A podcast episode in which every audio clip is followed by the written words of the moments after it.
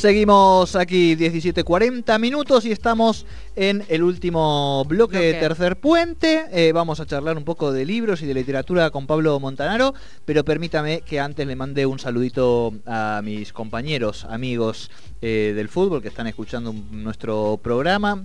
Eh, se meten un poco conmigo, ya sabe cómo son estas cosas, pero uno los quiere igual, así que un, saludo va para... y Pocoyo también les Un saludo para Pocoyo, de Pocoyo también, para ellos. Bueno, dicho esto, eh, Pablo Montanaro, buenas tardes, ¿cómo le va?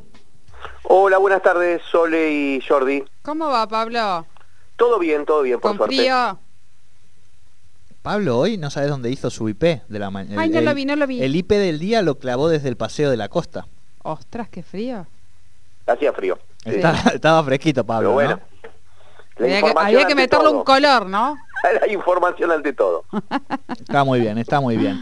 Bueno, Pablo, em, eh, sé que para vos eh, fue una semana triste la pasada porque has sido un grandísimo, acérrimo y perpetuo lector de esas contraportadas de los días viernes de página 12 y por lo tanto el fallecimiento de Juan Ford te ha tocado las sensibilidades em, no solo de escritor sino también de, lector, ¿no? Sí, sí, em, eh, aquellos que, estamos en el ámbito de, la literatura, de, los libros, de la poesía y de la narrativa, eh, venimos bastante golpeados, ¿no? Porque, bueno, eh, vos mencionabas a Juan Ford, pero tengo, déjame eh, decir unas palabras de Laura Yazán, una, una gran poeta que, que también, bueno, lamentablemente se suicidó en estos, en estos últimos días, ah, una poeta a la que admiraba, a la que conocía, a la que cuando me preguntaban, alguien me preguntaba por un taller de, de escritura, por un taller de poesía, siempre le, mencionaba el nombre y el apellido de, Laura Yazán porque es una de las, de las grandes poetas argentinas eh, que bueno también eh, falleció en estos días y, bueno Horacio González sí, eh, Argumedo, Pino este una, una generación de intelectuales situaciones no y mm, y la verdad que, yo lo que más sentí de Juan Ford, eh, porque tengo los cuatro tomos que él publicó de los viernes, eh, los viernes era una contratapa que publicó desde el año 2008 en el diario Página 12, eh, se reunieron esas, esos textos, esas contratapas que escribía Ford los viernes en, en cuatro tomos publicados por MC, una editorial en la que trabajó eh, Juan Ford, empezó de cadete en esa editorial y luego se transformó en editor. Y, Ford escribía esas contratapas que, que uno, bueno, eh, uno es lector de, Página 12 en sus comienzos, ¿no? Y me hacía acordar mucho las contratapas de Osvaldo Soriano, las contratapas de Antonio Dalmaceto, y si uno va más atrás, podría pensar en que en que las aguafuertes porteños tenían un poco de eso, las aguafuertes porteñas, perdón, de Roberto Ar, tenían eso de, de, un grupo de seguidores, ¿no? Y yo era un seguidor, como era de, las contratapas de, de, Soriano los días domingos en, en, en Página 12, era, era lector de, de las contratapas de, Juan Ford, que luego las leí en esos cuatro tomos de, este, de estos libros titulados Los Viernes, ¿no?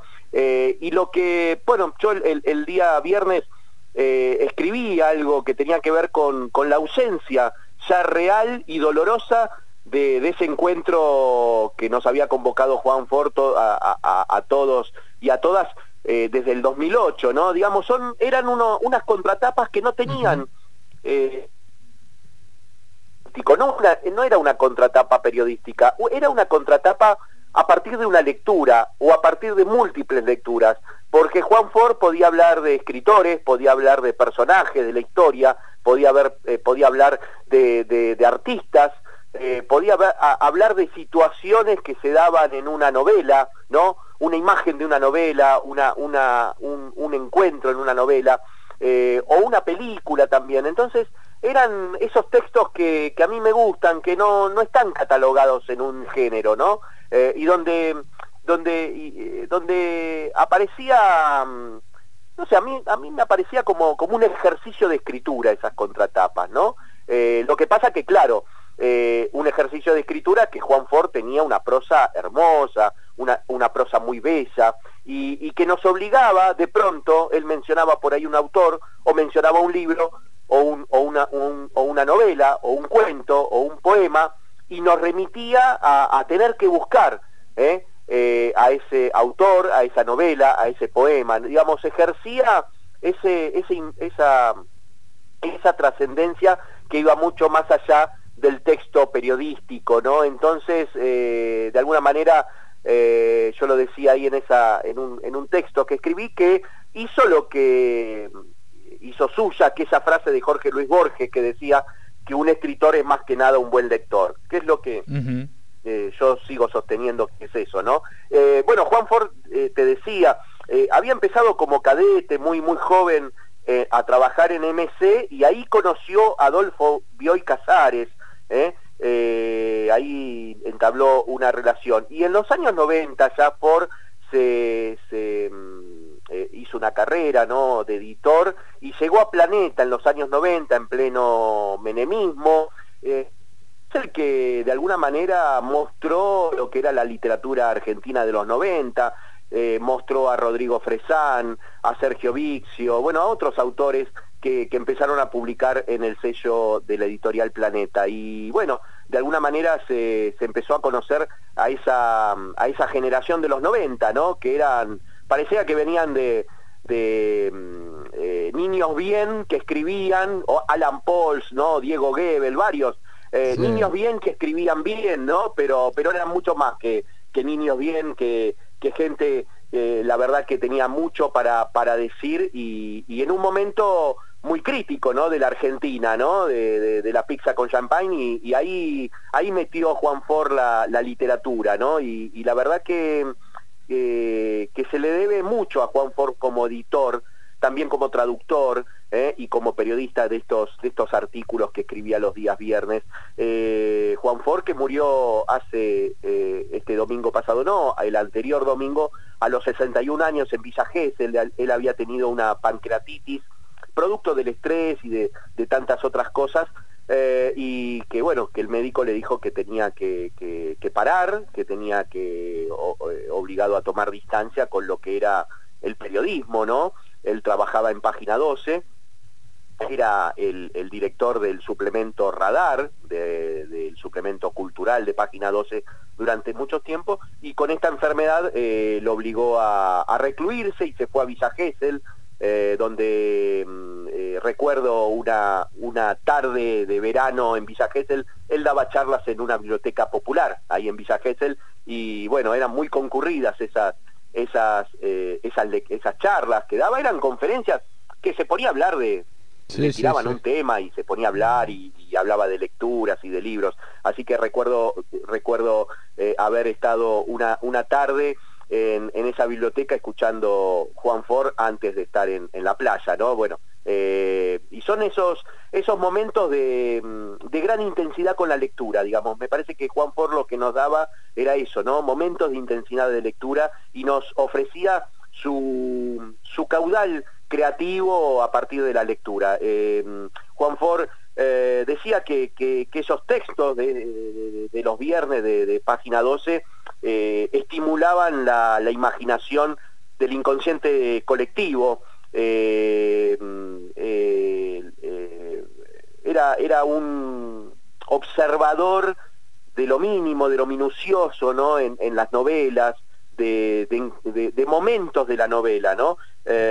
y, bueno, lo que yo siento es que eh, a veces eh, en el periodismo, no sé si por ahí lo compartís, eh, Sole y lo comparten Sole y, Jordi, a veces el periodismo nos obliga a escribir, ¿no? Y a veces nos obliga a escribir de, cosas que, que, no tenemos ganas de escribir en ese momento, que, y, las columnas o, los textos de columnas en, en los medios a veces eh, ciertos periodistas escriben esas columnas eh, para sacarse de encima la tarea, ¿no? Eh, y creo que Juan Ford en estas contratapas no se sacaba de encima la tarea de escribirlas. le dedicaba mucho tiempo, se ponía en un trabajo muy serio ¿no? y tenía ese, ese empuje y esa intensidad que uno tiene cuando termina de leer un libro, ¿no? Eh, digamos, uno termina de, leer un libro y quiere ya comentarlo, quiere... Y bueno, lo que hacía Juan For era eso, ¿no? Terminar de leer un libro, terminar de leer una novela, un poema y, volcar ese, esa, esa intensidad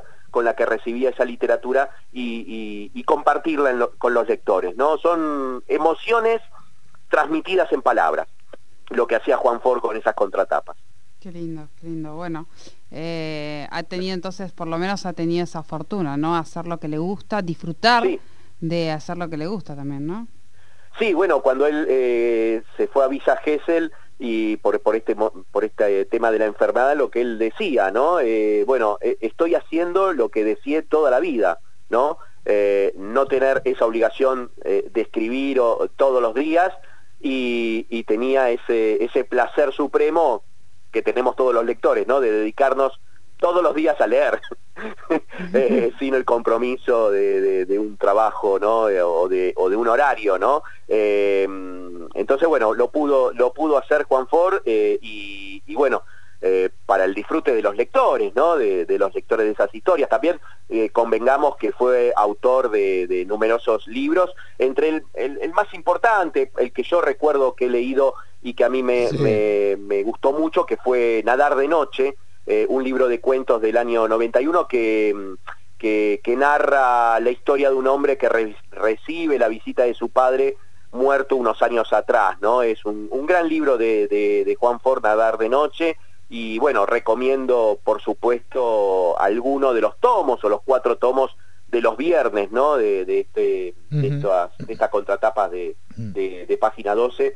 Y, bueno, como para terminar, ¿no? Eh, de alguna manera lo que hizo Ford fue enseñarlos, enseñarlos, enseñarnos a leer, ¿no? Sobre todo, ¿eh? eh enseñarnos a leer y, eso es el, legado que nos ha dejado. Se ha escrito mucho en estos días sobre Juan Ford, yo recomiendo los artículos eh, que se han publicado porque todos hablan eh, muy bien de, Juan Ford, mucha generosidad también eh, para, eh, para, para instalar autores, para poder editar a ciertos autores, a él le llegaban como, como editor de Planeta y antes en MC, inmensidad de, manuscritos, de originales, y bueno, él fue uno de los que impulsó la literatura de Camila Sosa Villada, esta eh, escritora trans que, ha resurgido ahora, ha surgido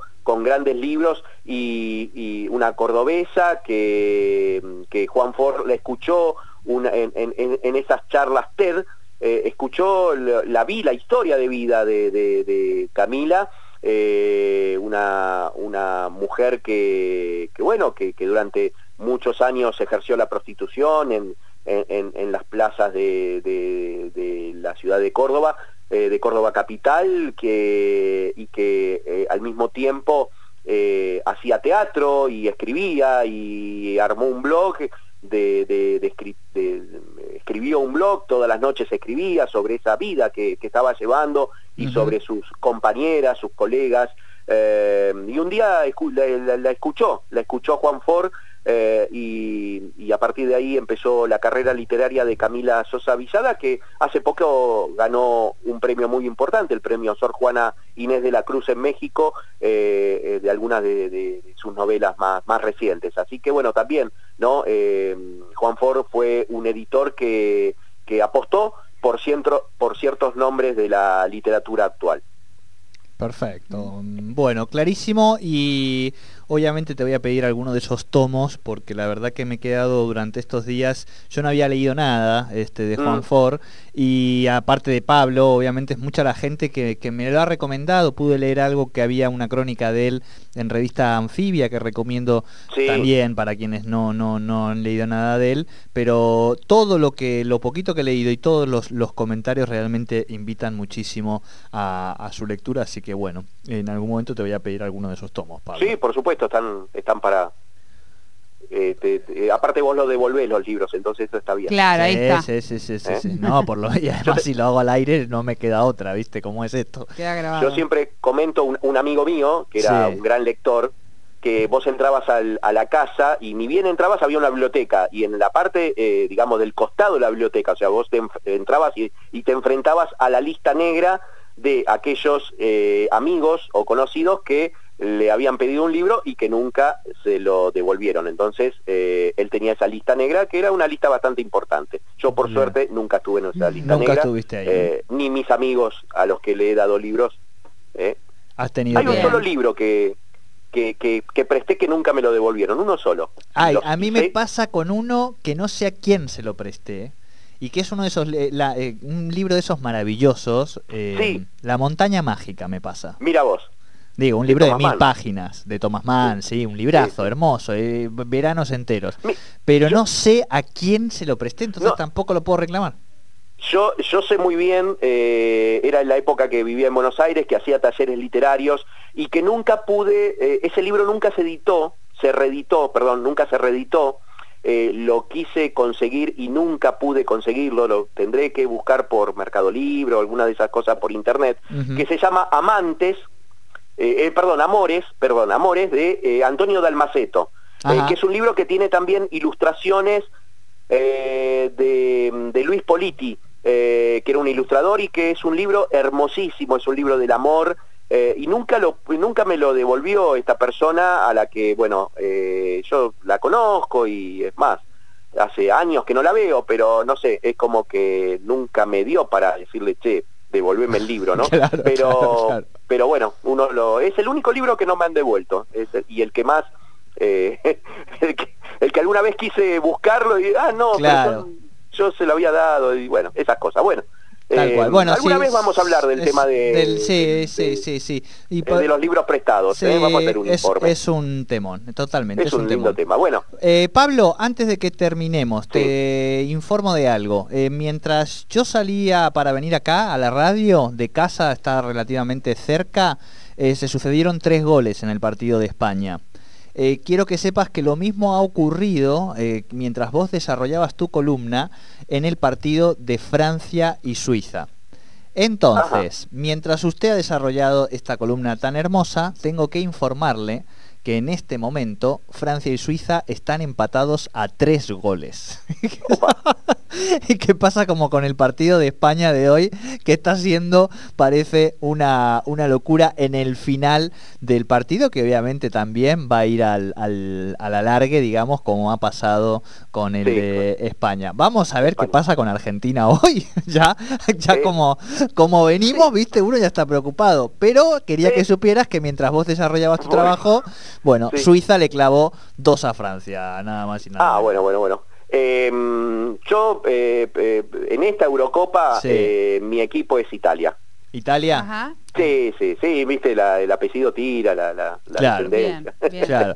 yo no puedo... ¿El equipo, el equipo lo es bien o es puro apellido?